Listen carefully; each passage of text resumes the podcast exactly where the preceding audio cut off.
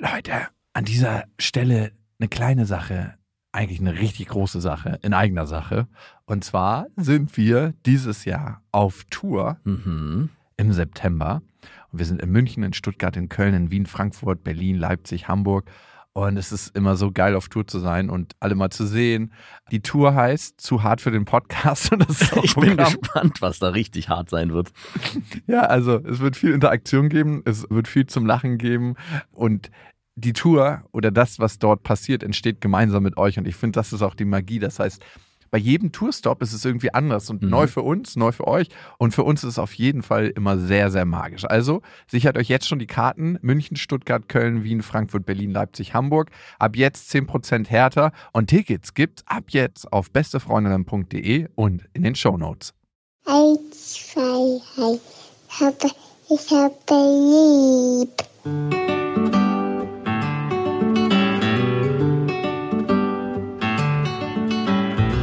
Das sind beste Vaterfreuden. Keine bösen Wörter.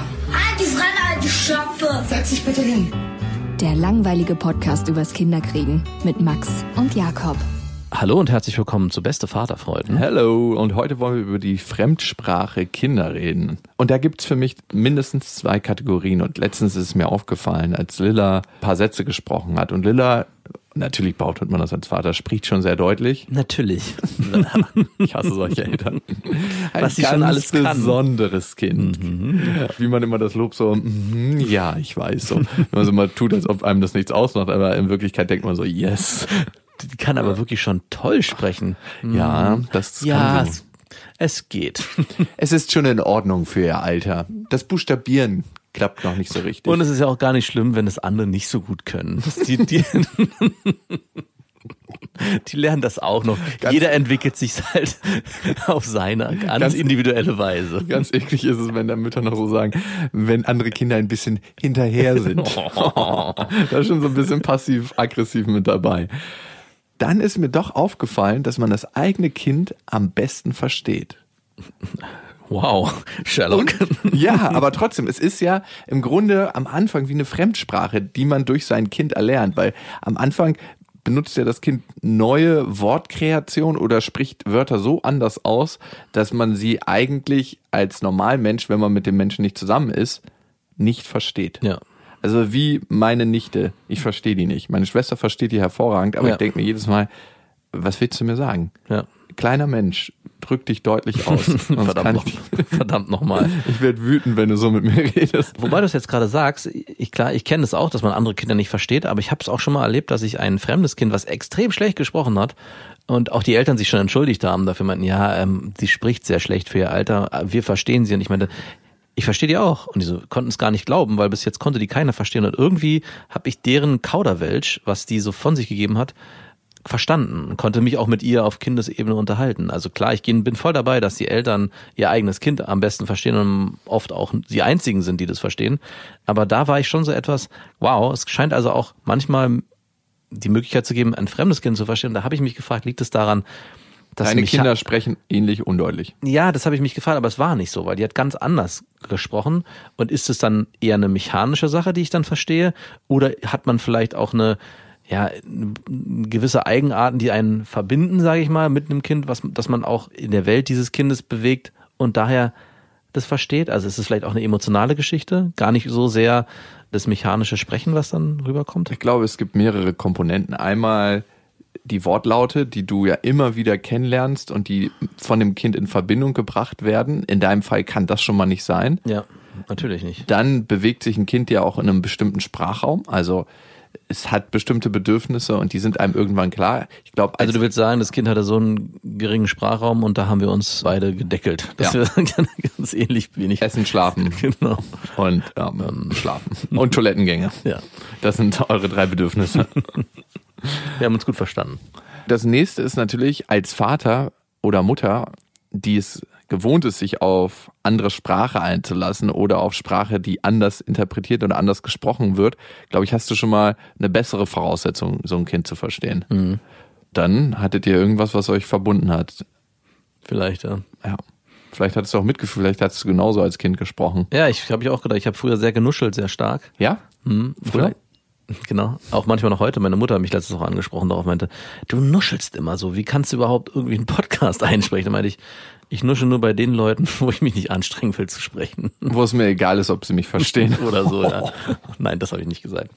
Aber vielleicht war das, vielleicht ist das passiv-aggressiv zu nuscheln.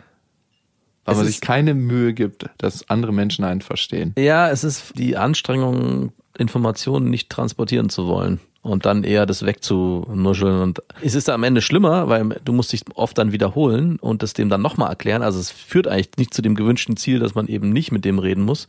Aber trotzdem erwischt es mich immer wieder, dass ich dann einfach so in mich rein. Äh, Okay, man muss davon ausgehen, dass es nur der Part, der psychosomatisch bedingt ist und nicht der Part, der vielleicht durch eine physische Komponente verursacht ist. Welcher psychosomatische Grund steckt hinterm Nuscheln? Das wäre ganz spannend. ja, Und vielleicht ist es, dass du nicht ganz klar nach draußen willst mit deiner Botschaft. vielleicht. Das ist, finde ich, die eine Fremdsprache, die man durch Kinder lernt. Ja. Die andere ist, wie Kinder ihre Umwelt erleben. Das lernt man wieder. Das ist so ein bisschen so, als ob du ganz früh eine Sprache gelernt hast und dich zurückerinnerst, dadurch, dass du in das Land reist, in, das, in die Welt der Kinder. Stimmt, ja. Ich habe mich an so ein paar Sachen aus meiner Kindheit erinnert. Zum Beispiel geht Lilla jetzt immer die Treppe runter und möchte an der Hand geführt werden, weil sie mit den Knien, auf den Knien laufend, runterlaufen möchte, Stufe zu Stufe. Runter auf den Knien. Ja, also Wow. auf unserer Holztreppe. Ich habe ja so eine Maisonette-Wohnung und da ist eine Holztreppe dazwischen und auf dieser. Jetzt nicht auf der Betontreppe zum U-Bahnhof runter. Aber fällt sie da nicht jedes Mal vorne über? ich Also- halte sie an den Händen. Ah, ach so, aber das ist trotzdem, na gut, Kinder Sie hat da sind Bock gelenkig. drauf. Ich weiß nicht Kinder warum. sind gelenkig. Ich frage mich nur, wie das mit den Füßen zur nächsten Treppenstufe Das funktioniert. funktioniert. Die hat ja auch ganz kleine Beine. Das ist wie so eine kleine Walze, die da runtergeht. Das dauert natürlich ewig lang. Das, manchmal will sie dann wieder hochgehen und wieder runter und wieder hoch. Dann laufe ich mit ihr hoch und runter, hoch und runter und habe mich am Anfang gefragt, warum will sie das? Ne? Und dann habe ich mich daran erinnert, dass ich auch schon immer so war als Kind, dass ich gucken wollte, wie fühlt sich das Material an den Knien an, wie kann ich mich da, wenn ich zum Beispiel bewegungseingeschränkt bin, ich habe mir auch oft äh, so Glieder hochgebunden, so mein Was? Bein hochgebunden oder mein Bein in so ein Teppichrohr gemacht und so getan, als ob ich ein Holzbein habe. Das war schon immer so. Oder ich habe irgendwelche komischen Fortbewegungsmittel gesucht. Also ich bin ja auch Skateboard gefahren, Inliner und jetzt Wakeboard, Snowboard, Surfen. Also alles, was so mit anderen Bewegungsarten zu tun hatte, hat mich schon immer fasziniert. Und ich glaube, das entspricht dir einfach, das auch auszuprobieren. Wie reagiert der Körper, wenn ich andere Sachen einsetze? Und das ist die Fremdsprache der Kinderwelt, die wir als Erwachsene wieder lernen können, wenn Also- wir uns darauf einlassen. Auch gar nicht das Gesprochene, sondern wie der Körper die Welt erfährt, meinst du? Ja, genau. Das eine ist das, was ich verbal äußere. Das andere ist, wie ich mich motorisch und über meine anderen Sinneswahrnehmungen, haptisch, olfaktorisch, akustisch, also wie ich mich halt in meiner Welt bewege, wenn meine Festplatte noch nicht so vollgeschrieben ist. Ich überlege gerade, ob ich da auch ein Beispiel habe bei meinen Kindern. Mir fällt nur ein, dass ich gestern viel zu lange mit meinem Sohn Laufrad fahren musste, weil der das jetzt für sich neu entdeckt hatte und einfach nicht aufhören wollte.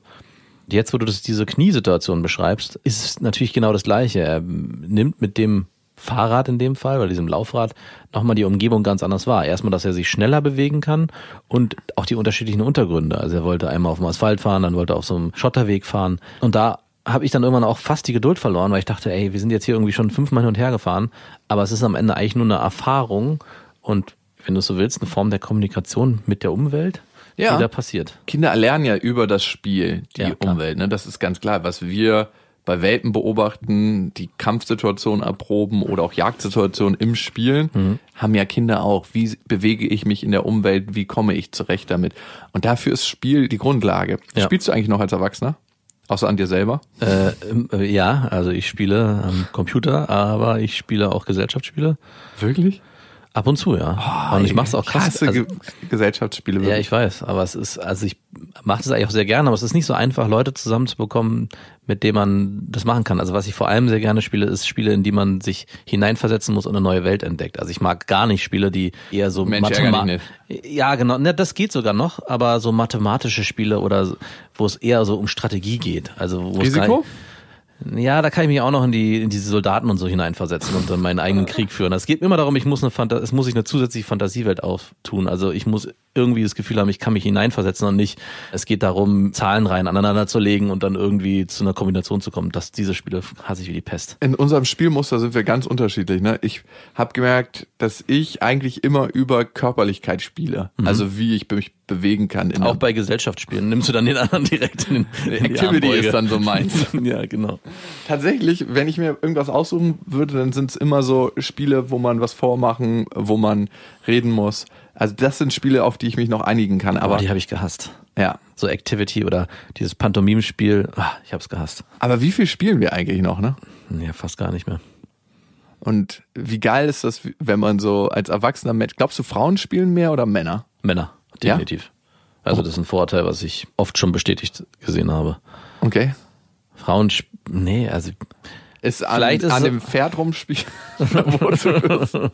Ist das auch ein Spiel. ich hatte mal eine Klassenkameradin, mit der war ich auch mal kurz zusammen und die hat mir dann irgendwann erzählt, dass immer, wenn sie ihr Pferd striegelt, auch mit der Wurzelbürste dem mal kurz was Gutes tut. Und da habe ich gefragt, was geht hier? Was Gutes tut oder nur das Ding sauber gemacht hat? Nee, Weil sie meinte, ja sie bürstet da so ein paar Mal so leicht rüber und dann oh, das ist eine leichte Form von, wenn da die Pferdepolizei vorbeikommen wäre, hätte sie auf jeden Fall eine, eine Anzeige Wir bekommen. müssen sie verhaften. Ich frage mich, ist das eine Misshandlung des Tieres? Also wie kann man erfragen, ob der Hengst das möchte? Schwierig. Das ist ja nun ein Ist das eine Gegenstand. Form des Missbrauchs an Tieren? Da Tiere ja nach unserem Gesetz eigentlich wie Gegenstände bewertet werden, glaube ich, ist es so, als würdest du dein Auto stark polieren. Oder gibt's Tier, na, doch, es gibt ja auch Strafen dafür, wenn du Tiere misshandelst, stimmt ja gar Klar, nicht. natürlich.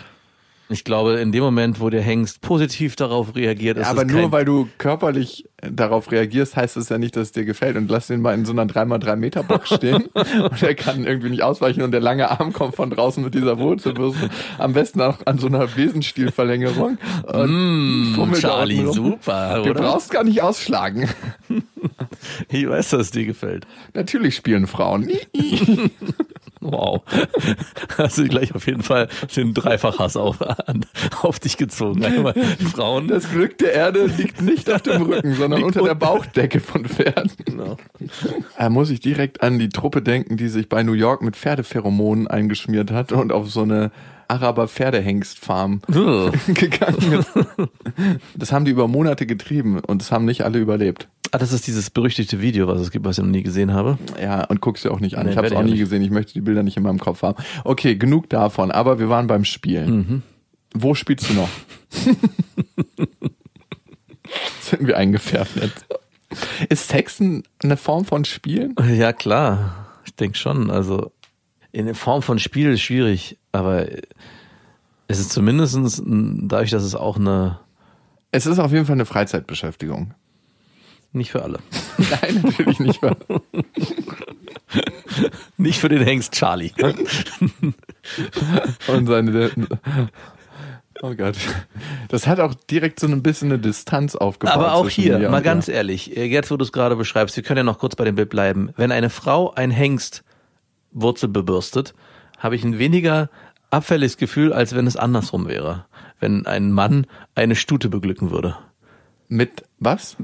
Ist ihm, aber da habe ich sofort, das geht nicht, das darf nicht sein. Mit einem Besenstiel da unten an der rumspielen oder mit der Wurzelbürste so ein bisschen oben drüber? Ja, wie auch immer. Aber Stimmt, das hat in dem Moment Geschmäckle, Ja, ne? in meiner Klischeewelt, ist ja nur unsere Klischeewelt, die wir da auch. Deine bitte. Meine, ja gut, bei dir, du hast auch gesagt, stimmt, hat gleich ein anderes Ich möchte, Geschmack. ich möchte aber trotzdem das bei dir lassen. Okay. Und da ist es gleich direkt irgendwie, hat es, äh, würde ich sagen, auf gar keinen Fall. Da müsste man sofort das Tierschutzamt rufen. Warum ist das so, dass es für uns ein anderes Geschmäckle hat, wenn eine Frau mit einer verlängerten Wurzelbürste Mit dem Hengst spielt. mit dem Hengst spielt, als ein Mann mit einer verlängerten Wurzelbürste mit einer Stute in den Prim an den Pri, nicht in den primären. Weiß ich auch nicht. Ja, ist, Und ist das Spielen? Ähm, Das Wort Spiel ist hier nicht richtig aufgehoben. sollten wir rausstreichen. Spiel hat auch in seiner Verwendung ganz komische Farben. Mama und Papa gehen jetzt spielen. Weil du mich fragst, ob äh, Sex auch spielen ist, wahrscheinlich wäre es das, dass man den Kindern Das heißt ja Vorspiel. Ja, genau, das, genau. Das heißt Vorspiel, dass man den Kindern als Ausrede sagt, was macht ihr da? Ja, Mama und Papa müssen auch mal zusammen spielen. Aber ich merke zum Beispiel, dass ich gerne immer noch kämpfe. Mein kleiner Bruder will das. Der ist erst 13 und der braucht das total, dass er sich Ja. körperlich abreagiert. Lilla kämpft jetzt auch viel Ja. und mehr. Also wir boxen ein bisschen und dann kommt sie raufen. Obwohl ich merke tatsächlich, und das frage ich mich immer, ist das eine Sozialisierungsfrage, Jungs kämpfen viel mehr als Mädchen. Es ist so. Also sorry, ich mein, es ist also bei, ich wollte es mich gerade sagen, bei meinem meiner Tochter ist es so, wenn ich mit meinem Sohn tobe, kommt sie halt irgendwann auch und will auch toben, aber es ist dann kürzer. Also sie beendet beendet es dann von sich aus irgendwann, ist auch genauso intensiv, aber sie ist dann irgendwann auch ist für sie erledigt. Wogegen mein Sohn, der kennt kein Ende. Also der könnte es ewig weitergehen. Er ist auch von sich aus gröber. Zum Beispiel beißt er mich, aber nur mich. Also er beißt mich in Arm und Beine und so. Und ich finde es auch okay. Also bis zu einem gewissen Grad halte ich das auch aus. Ich beiße ihn auch zurück. Aber er beißt zum Beispiel, hat meiner Freundin das auch gemacht. Sie hat ihm ganz klar zu verstehen gegeben, nein, möchte sie nicht. Und es macht er bei ihr auch nicht so wie bei mir. Meine Tochter hat es zum Beispiel nie gemacht. Meine Tochter hat mich nie gebissen. Ich habe ich hab sie ein bisschen gebissen, aber nicht doll. Aber dadurch, dass ich dann gemerkt habe, das ist nichts, worauf sie Bock hat. Aber bei meinem Sohn ist es so, bei meinem Sohn ist es so, wenn, der hat damit angefangen. Du hast angefangen und wenn er weiß, wir haben uns letztes Mal gegenseitig in den Arm gebissen und so einen, so einen kurzen Wettbewerb draus gemacht, wer kann Dollar und wer hält länger durch. Und ich musste irgendwann aufhören, weil ich zu doll, also er hätte es länger durchgehalten als ich. Ich hatte irgendwann Angst Kannst um seinen Arm. an seinen Kiefer hochnehmen, damit er sich festgebissen hat? Nein, noch nicht, Wenn nein. er Unterarm hängt. Da bin ich dabei. Ich trainiere. Die Beißkraft von Rottweilern ist dreieinhalb Tonnen. Boah, ja. Ich kenne einen, der hat mal so ehemalige Polizeihunde in seine Obhut genommen und bei Polizeihunden ist es ja so, dass die Polizei 1000 Euro maximal für einen Hund ausgeben will. Und deshalb bei, Plus, also ist da die äh, Schule schon mit drin? da ist die Schule nicht mit drin, Ah. die ist viel teurer. Aber das heißt, die können sich die Aufzucht meistens nicht leisten und kaufen dann Hunde, die mindestens ein Jahr sind. Und du kannst dir vorstellen, wer Rassehunde abgibt für 1000 Euro, die schon ein Jahr sind oder zwei, also noch formbar, aber die haben meistens irgendwas in ihrem Mindset drin, dass sie abgegeben werden Ach oder so. oftmals. Und er nimmt dann die, die an, in der Polizeischule gescheitert sind. Und er hatte einen Rottweiler, der ihm den Arm gebrochen hat. So eine krasse Beißkraft hatte der. Hat er den immer noch danach behalten oder hat er Äh, einen hat er behalten, der andere, der hat ihm den Arm gebrochen und danach in die Schulter gebissen und die auch gebrochen. Den musste er abgeben. er wollte ihn behalten, aber da. noch eine Chance? Ja, der kam auf ihn zugerannt und er meinte, er konnte sich entscheiden. Entweder ist seine Bauchdecke frei oder er hält den Arm hin. der hatte ihn nämlich verwechselt. Die hatten, ähm, der, der war eigentlich ganz gut in der Ausbildung und die waren tatsächlich auf Mördersuche. Dann hat er den Hund losgeschickt. Das ist ein, übrigens ein tolles Thema für einen Elternpodcast. Ja, auf jeden Du brauchst ein Signal, worauf die Hunde dann anspringen, worauf die zubeißen. Ne? Und eigentlich ist es ja so ein Armschutz, darauf werden die trainiert. Und irgendwann muss der Hund lernen, dass es nicht der Armschutz ist, sondern was anderes. Und sein Signal war die, so eine Flatterjacke Mhm. In den Zeiten. Und der hat den losgeschickt, die haben Mörder im Wald gesucht und der hat den losgeschickt. Moment, das verstehe ich nicht. Das heißt, jeder Mörder, bevor man den mit von einem Ja. Hund fangen lässt, muss man die Flatterjacke Der- anziehen. Dieser Hund kann nur Menschen mit Flatterjacken. Ein bisschen schlecht ausgebildet. Sorry, ich habe den Mörder nicht gefunden, er hatte keine Flatterjacke an. Kennst du nicht diese 80s-Jacken? Auf so ein Ding war der trainiert auf jeden Also Fall. wird der Hund eigentlich auch nur Klischee trainiert. Fukuhila und Flatterjacken. Los geht's. Der wurde losgeschickt und der ist so eine Böschung raufgelaufen, ist dann in einem Abstand von 200 Meter zu seinem Herrchen und Trainer gelaufen und irgendwann ging die Böschung wieder runter und die hatten einen Abstand von 80 Metern. Der Hund stand ihm gegenüber und er stand da und hatte leider an dem Tag eine Flatterjacke. und hat nur gesehen, wie der Hund so in Lauerstellung geht und gleich auf Angriff und dann äh, hat er gesagt, nein, hat schon von Weitem geschrien.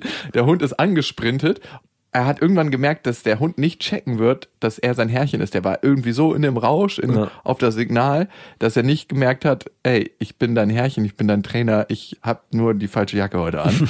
Und dann konnte er sich aussuchen, entweder hat er seine Bauchdecke zur Verfügung oder seinen Arm. Man hat seinen Arm hingehalten, war direkt gebrochen, da hat der Hund abgelassen, ihm in die Schulter gebissen, auch gebrochen. Und dann kam zum Glück ein zweiter Polizist an und aber da ich, ich hätte nie gedacht, dass sie so eine Beißkraft haben. Diese Flatterjacke, wie kann ich mir die vorstellen? Also was ist denn eigentlich eine Flatterjacke? Es ist einfach eine Jacke, die ein bisschen weiter an den Armen Also, ist. ich dachte, das ist irgendwie, die hat so Fransen, so ein, so ein Indianer-Outfit. So eine Motorradjacke, die immer so. Ja, diese, diese Lederriesen. Ja, Sowas dachte ich. Wir, kö- was hatte der Mörder an? Okay, dann müssen wir den und den Hund nehmen. Ja, genau, dass man, ja, man geht vorher in so einen Aussuch, hat so vorher so ein, Ja, die reagieren halt auf das Signal an der Ja. Jacke. Und wenn er die Jacke ausgezogen hätte, hätte er nicht funktioniert, weil in der Jacke muss auch immer ein Arm drin sein, oder wie verstehe ich das? Da frage ich nochmal nach. Oder er hätte einfach nur ein T-Shirt tragen müssen. Ja, also er hätte ja die Jacke so schnell wie möglich ausziehen können und sagen, Moment, Das muss dir eine Lehre sein. Nie wieder Flatterjacken. Ein Hund hat ihm sogar in die Eier gebissen. what? Ja. Hat er sie beide behalten, die Eier, oder? Das habe ich gar nicht gefragt, aber er hat noch recht männlich geredet, also ich gehe mal davon aus. Das hat ja nichts zu heißen. Na gut, wenn man beide Ja, verliert. nee, wenn man den Stimmbruch hinter sich hat, dann spielt das jetzt auch nicht mehr so eine große Rolle. Wow. Ja, das hat mein Hundeherz höher schlagen lassen. Aber hey, ganz ehrlich, ein falsch trainierter Hund kann eine Waffe sein. Wenn die gut sozialisiert sind, dann ist alles gut. Ja, und auch bei Kindern ist es immer so. Und wir hatten die Situation auch bei zwei Hunden in unserem engeren Umkreis, wo ich jedes Mal aufgrund, also das ist der Hund meiner Eltern, der auch einfach alt geworden ist und der Arzt hat ihm jetzt eine Demenz diagnostiziert. Stell dir mal vor, ein Hund hat eine Demenz, ich weiß gar nicht, wie das funktioniert. Aber gut, er hat anscheinend eine. Dementsprechend ist ja nicht mehr ganz so einfach. Und es gab auch eine Situation, wo wir bei meinen Eltern waren und meine Mutter hat gerade einen Moment nicht aufgepasst, als sie Essen gemacht hat. Meine Tochter wollte unbedingt den Hund, den Hund streicheln, während er gegessen hat. Und ihr wurde dann eben den Finger geschnappt, ganz leicht. Es war natürlich ein Riesendrama, aber sie liebt halt Hunde. Aber in dem Moment war für mich auch klar, Der Hund ein, einschläfern. Naja, Hast du sofort die Giftspritze gesehen, ne? am liebsten schon, aber, aber ich habe dadurch die Regel festgesetzt, wenn wir bei meine Eltern besuchen, ist der Hund angebunden. Immer die ganze oh Gott, Zeit. Wieso? Was ist, ist doch für den Hund nicht schlimm, wenn er für zwei Stunden dann an einer Stelle festgebunden ist. Er kann sich ja da trotzdem noch bewegen. Er ist ja nicht, Wie kurz ist denn die Leine? So der hängt jetzt 60 nicht am Hals. Zentimeter? Bitte? 60 Zentimeter an so einem richtig auf fünf aufgetretenen Halskörper. Das ist doch überhaupt nicht schlimm für den Hund, wenn er sich nicht bewegen kann. Na, was ich damit aber eigentlich bezwecken will, ist, dass in dem Moment sich meine Kinder aussuchen können, wenn sie zu dem Hund gehen. Und Ja, dann, und so ein angeleiteter Hund ist super friedlich. Ja, ist eigentlich schon. Eigentlich ist eine Leine für eine gewisse Zeit keine Strafe, weil der Hund dann für sich weiß, ich bin jetzt hier an dem, in dem Setting und muss nicht. Also natürlich sollte man nicht den ganzen Tag den Hund einleihen, aber es ist nicht unbedingt immer eine Strafe, wenn der Hund in einem gewissen Ra Bereich jetzt weiß, okay, hier ist jetzt mein Platz. Ich bin nicht äh, Jakob, der Hundepfleger, aber meines Wissens reagieren Hunde nochmal anders, wenn sie angeleint sind. Das ist das Erste. Kommt drauf an. Ja, vielleicht im häuslichen, aber er hat deine Tochter schon einmal geschnappt. Probier es einfach aus. Haben wir ja schon. Das ist bis jetzt und ich meine, meine Tochter hat auch irgendwann gesagt, ich komme nicht mehr zu Opa, wenn der Hund nicht angeleint ist. Das hat sie von sich aus gesagt. Also sie möchte nicht mehr, dass der, obwohl sie Hunde liebt und auch immer noch zu dem Hund hin will, sie hat schon einen gewissen Respekt davor bekommen. Und weswegen ich das überhaupt erzähle, diese Geschichte von dir mit der Flatterjacke, bei Hunden finde ich, auch gerade bei Kindern, ist immer wieder wichtig, dass man sich auch bewusst machen muss, dass es halt am Ende ein Tier ist. Und egal wie lieb und was mir der Besitzer auch erzählt, es ist am Ende, hat der eine Waffe am, am Mund, mit dem er halt Schaden zufügen kann. Und ein Kind ist halt immer gleich Eine Flatterjacke. eine Flatterjacke und vor allem ist das Flatterjackensignal immer gleich auf Gesichtshöhe. Also wenn du Ja. die Situation beschreibst mit dem Arm, wenn der Hund kommt, kann er noch den Arm vorhalten, aber wenn ein, ein Hund, egal wie groß er ist, in den ersten drei, vier Jahren ein Kind anfällt, ist er immer gleich am Gesicht am zu tun. Und das ist natürlich nochmal ein ganz anderer Schaden, als wenn nur ein Arm gebrochen wird. Ja, nur ein Arm, aber ich weiß, was du meinst. Ich bin auch so ein bisschen zwiegespalten mit Hunden. Ich möchte nicht, dass meine Tochter Angst vor Hunden entwickelt. Ja. Aber ich möchte auch, dass sie realisiert, dass jeder Hund sich anders verhält und wie man einfach auf Hunde zugeht. Ja. Das heißt, dass man auch den Hund kommen lässt. Ich glaube, das ist immer ganz wichtig in der Entscheidung.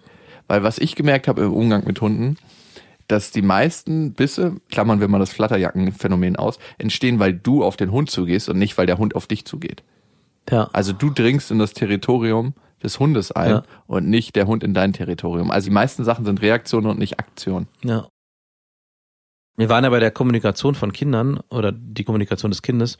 Da finde ich es aber trotzdem erstaunlich, dass auch die Welt sich in Bezug auf Tiere und auch auf Hunde holen die sich ja selbst und wollen die selber erfahren. Und ich finde es eigentlich auch faszinierend und schade, dass man dann oft, gerade bei schlecht erzogenen Hunden, als Eltern dazwischen gehen muss, weil ich es natürlich viel schöner finden würde, wenn das Kind selber die Erfahrung machen kann, wie will ich mit diesem Hund agieren. Also wenn es ein lieber netter Hund ist, der auch nichts macht, ja, dass es auch selber für sich erleben darf, ich gehe so auf das Tier zu und kommuniziere auf meine Art mit dem Vieh. Okay, letzte Story zu Hunden. Immer wenn ich an ganz kleinen Hunden vorbeilaufe, so Chihuahuas, so Schoßhunde, Ja. deren Sinn ich nicht so richtig 100% verstanden habe, denke ich mir so, wie ich die kicke und so unten am Brustkorb erwische. Ja. Und ich muss mir immer das Geräusch vorstellen, in dem Moment, wenn sie so mit ihren vier Pfoten den Boden verlassen und Wusstest du, dass Besitzer von Chihuahua-Hunden oft Katzenklos haben und die Hunde in die Katzenklos scheißen lassen? Aber ziemlich, auch völlig nachvollziehbar. Die sind ja so klein, das sind ja echt wie Katzen, kann man ruhig machen. das ist ja wieder. Wie stehst du zu Frauen mit Hunden? Ja, ist schwierig. Ich hatte Frauen, die wirklich so Hunde verrückt, also die Hunde als ihren Lebensmittelpunkt eigentlich betrachtet haben. So, das ist so mein. Ich weiß, deine eine kranke Ex-Freundin. ja, aber auch noch andere. Aber die war besonders schlimm. Die Ja, hat mich irgendwann mal angerufen und gemeint, mein Ja, Hund stimmt, ist das hat- weg. ja, das hatten Wo ich wir- dachte so, ja, und 20.000 andere Hunde sind auch weg. aber der wurde wirklich geklaut, ne? Also das ja, und Das fand ich trotzdem. nur, ja, aber nur mal so. Hätte ich nicht gedacht, dass jemand wirklich so dreist ist und einen einfach einen Hund klaut, wenn man, wenn der mal kurz angelaufen kommt. Oh, geil. ah, mein kleiner mal mit. Du hast jetzt eine neue Familie. Und wurde dann wiedergefunden. Hm. Ja, ich hatte Frauen mit Hunden und ich fand das immer schwierig, dass die Hunde dann auch dazwischen geraten sind manchmal, dass sie wichtiger waren als die Beziehung, also zu den Partnern. Ich fand es immer so, äh, mein Hund ist mir wichtig. Ja, als wirklich. Du. du bist eifersüchtig auf den Hund der Frau. Ich, ich liebe Wirklich? Hunde und Katzen. wirklich. Das habe ich jetzt nur gesagt, um dieses Bild abzuschwächen, dass ich mir vorstellen muss, wie ich keine Hunde kicke. Ich glaube nämlich nicht, dass du Hunde liebst. Nein, also ich komme mit Hunden gut zurecht. Ich mag große Hunde, tatsächlich. Wenn du mich fragen würdest, was so meine Lieblingsrasse ist, wenn ich einen Rassehund nehmen würde, wäre es ein Ridgeback, weil ich das Gemüt als angenehm empfinde von denen und weil ich finde, die haben eine schöne Größe, mit der man Sport machen kann und so. Ja, natürlich, Sport machen. Ja, natürlich.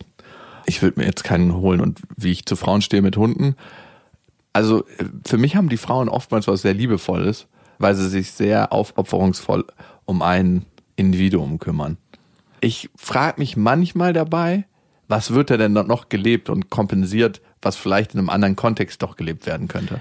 Genau, die Liebe, die der Hund nämlich bekommt, hätte ja ich auch bekommen Ja, können. genau. Verstehe ich total. Bleibt nicht genug für mich übrig. Den Hund vergiftet. So.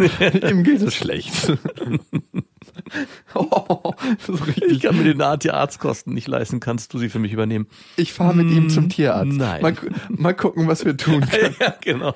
Er ist friedlich auf dem Weg zum Tierarzt in meinen Armen eingeschlafen. Wie sind wir eigentlich? Ich meine, wir haben so zart und schön angefangen mit der Kommunikation des Kindes und sind irgendwie zu Pferdepornos hinüber zu Flatterjackenhunden gekommen. Die, und jetzt ist am Ende auch noch der Hund gestorben. Okay, eine Sache noch, die ganz gut hier reinpasst und die auch grausam ist. Wusstest du, dass jetzt Forscher an der Harvard herausgefunden haben, dass Babys oft nachts schreien, nicht weil sie ein Bedürfnis unbedingt haben, sondern weil sie möchten, dass ihre Eltern keine Zeit zusammen haben. Also sie kreieren müde Mütter, Wirklich? damit die Eltern nicht so schnell ein weiteres Baby zeugen. Ah, so ein Nest, also von wegen so ein Nestbeschmutzer. Das Genau. Das erhöht nämlich gerade in Ländern, wo die Ressourcen knapp sind, die Überlebenschancen des Kindes. Das Baby möchte die Mutter müde machen. Und je länger eine Mutter nachts stillt, desto länger ist sie auch unfruchtbar. Ah, wirklich? Ja, ja. Wie lange hat deine Freundin nochmal gestillt? Immer noch. So, go for it. What? Wir schlafen ja nicht miteinander, weil das Risiko besteht. Tatsächlich, weil Lilla so ein, also weil ich Lilla einfach liebe, könnte ich mir sogar nur das Kind an sich, wenn es rauskommen würde, aber ich könnte mir jetzt nicht vorstellen, mit ihr schla zu schlafen, aber ich habe schon fast so manchmal so, ich könnte mir vorstellen, dass ein zweites Kind, dass es das gäbe.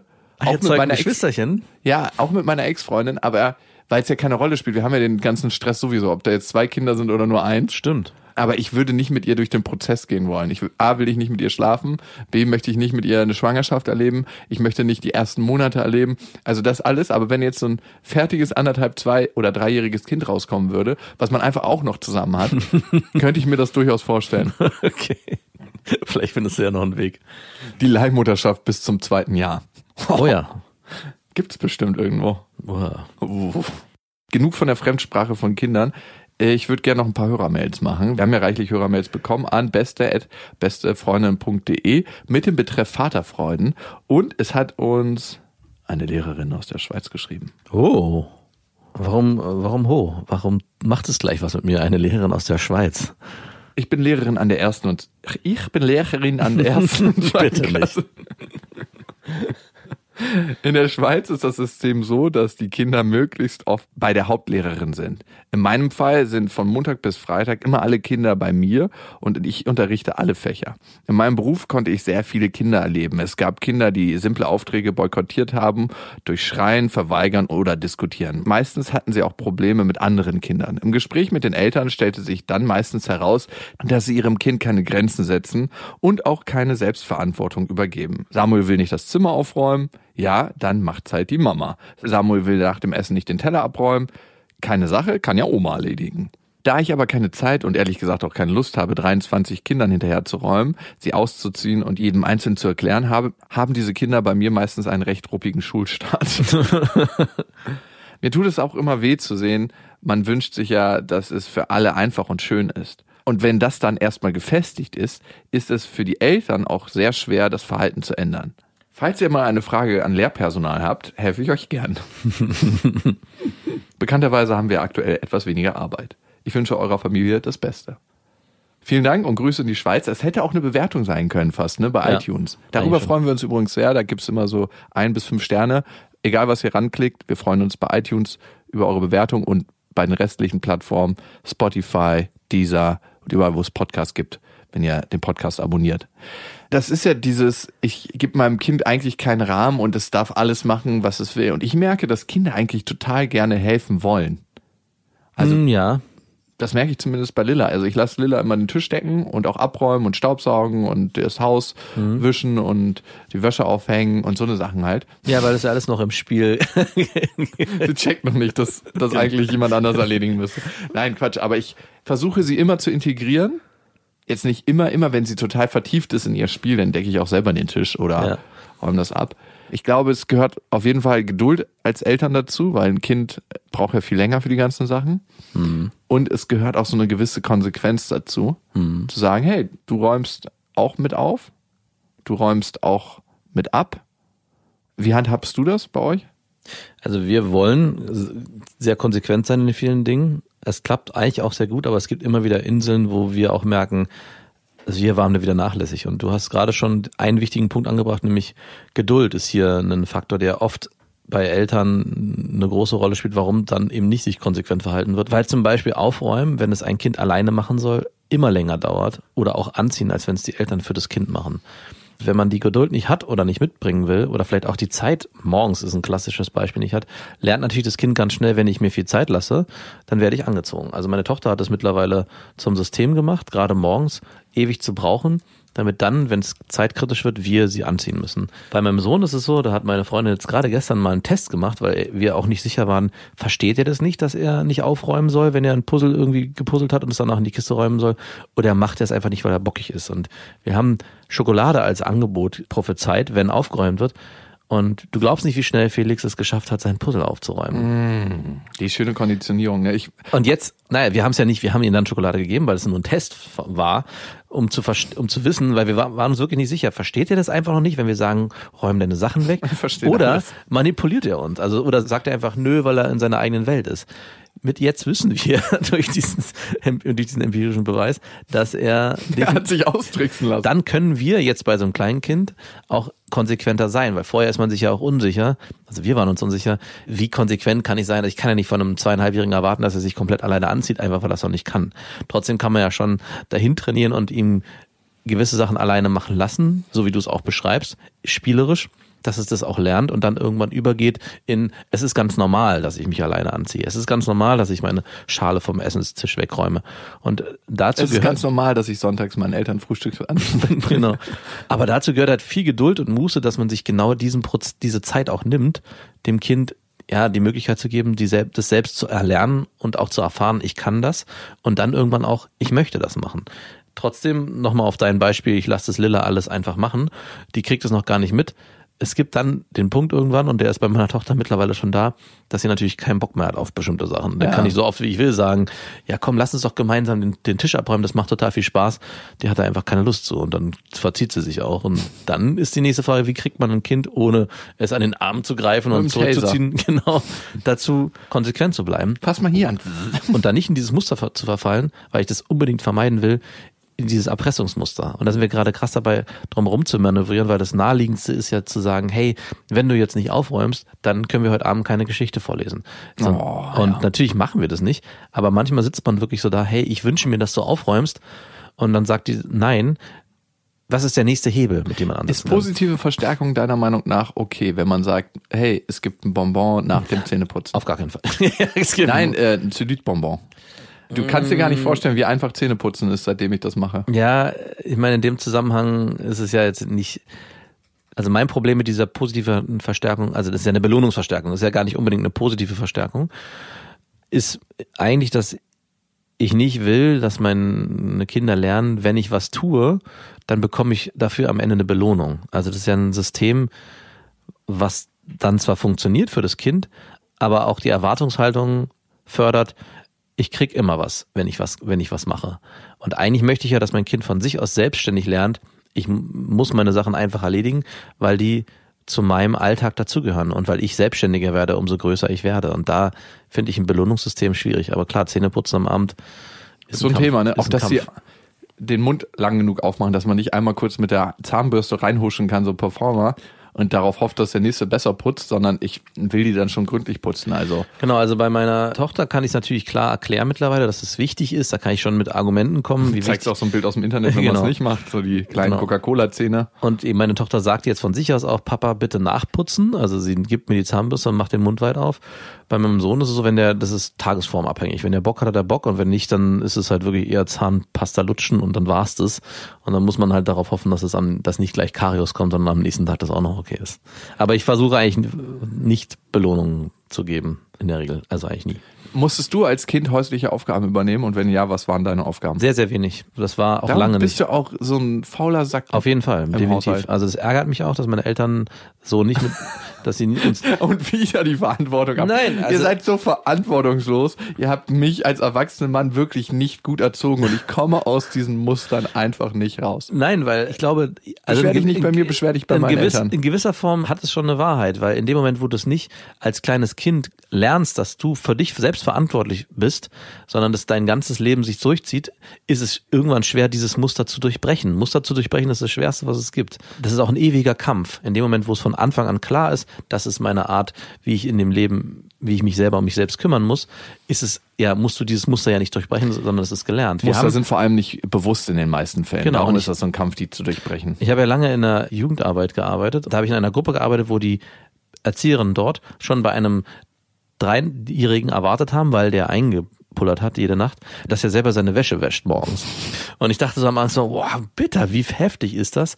Im ersten Moment fand ich das furchtbar, weil ich dachte, wie kann man das diesem kleinen Kind antun?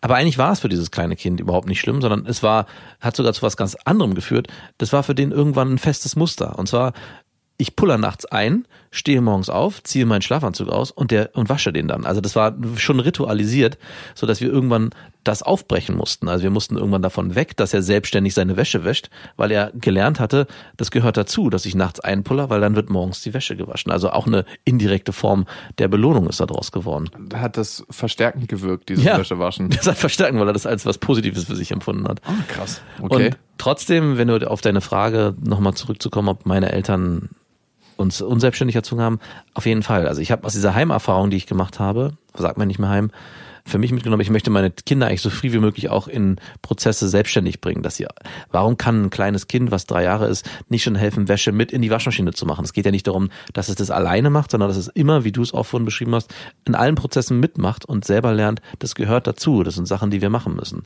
Und so lernt es das, glaube ich, auch, selbstständig zu werden und lernt auch die Grenzen, die es im Alltag gibt. Wir als Kinder haben total viele Aufgaben gekriegt. Mein Vater war noch extremer. Der hat ganz viele Aufgaben freiwillig übernommen. Das hat er mir letztens erzählt. Und weil er seine Mutter entlasten wollte, damit sie Zeit hat, die sie mit ihm verbringen kann. Ach, wow. Und dieses Muster lebt er noch heute mit seinen Beziehungspartnerinnen. Das heißt, Wenn er eine Frau richtig geil findet, dass er ihr wirklich hinterherräumt. Damit- Auf einer ganz bestimmten Ebene. Nicht jetzt Gegenstände hinterherräumt, sondern versucht alles für diese Ah. Frau zu ermöglichen, damit sie glücklich ist. Und damit sie dann mehr Zeit hat für ihn. Genau. Wow. Menschen sind für mich wie ein Bankkonto. ich habe das Muster vielleicht minimal. Also ich habe immer in meiner Kindheit versucht, meine Mutter glücklich zu machen. Und wir hatten verschiedene Aufgaben im Haushalt. Es gab Flurdienst und Baddienst und Wohnzimmer, Küche. Wir waren ja drei Kinder und dann mein kleiner Bruder ist später dazugekommen und Garten. Und ich hatte eigentlich immer Flure und Garten. Garten war immer eklig von der Aufgabe, weil es heftig war, wenn Aufgaben anstanden, aber dafür seltener. Blöde war Toilettendienst und Küchendienst. Das war sehr, sehr häufig in der Woche fällig.